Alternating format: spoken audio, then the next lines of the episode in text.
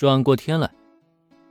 本日签到已完成，签到奖励大型射击场地一座，签到奖励已下发。大型射击场地。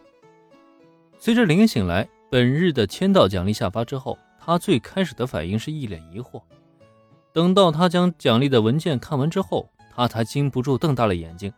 完全没想到自己竟然会获得这样一个签到奖励。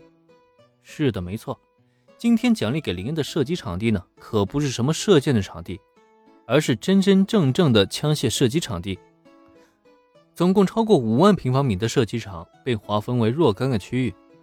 除了专门提供实弹射击的射击场外，同样还有用于生存游戏的小型比赛场地。可以这么说，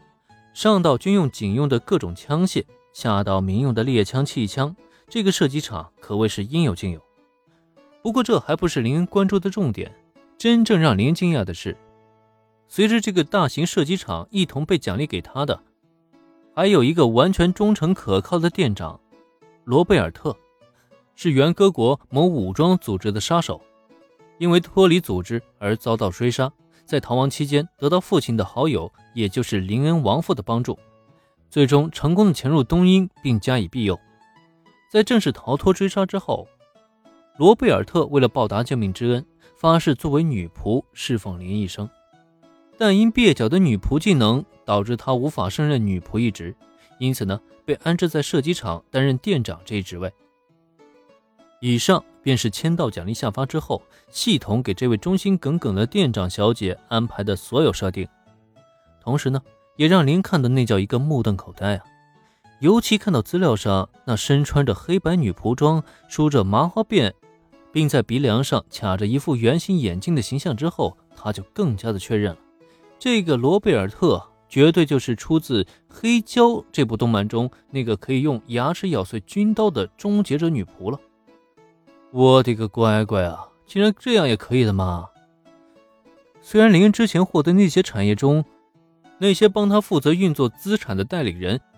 也都很奇怪的对他忠心耿耿，完全没有任何私吞资产的举动。让林恩觉得这里面应该就有系统的功劳了，但像这样给人安置设定，让他瞬间拥有一个忠诚的战斗女仆，也依旧让他觉得非常惊讶。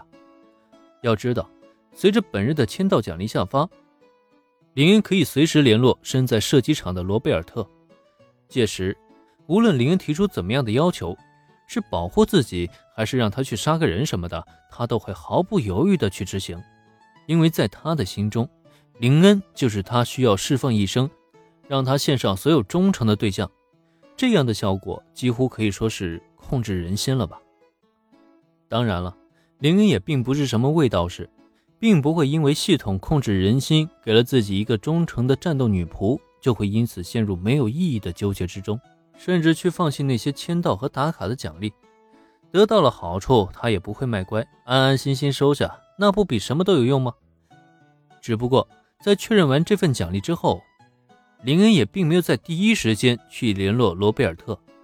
因为他很清楚，得到了这个战斗女仆，他就相当于有了一张绝佳的底牌，而这份底牌也只有在最关键的时刻才有资格被打出去。毕竟要知道，如果不出意外，今天就是柯南诞生的日子，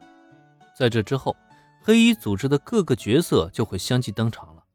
等到那时，林恩应该有很多的机会去用得上罗贝尔特的。当然了，在这个时候，他还突然升起了一抹小小的期待：如果贝尔摩德登场后让罗贝尔特对上他，这贝姐对贝姐，最终胜利的又会是哪一方呢？这还真是让人期待啊！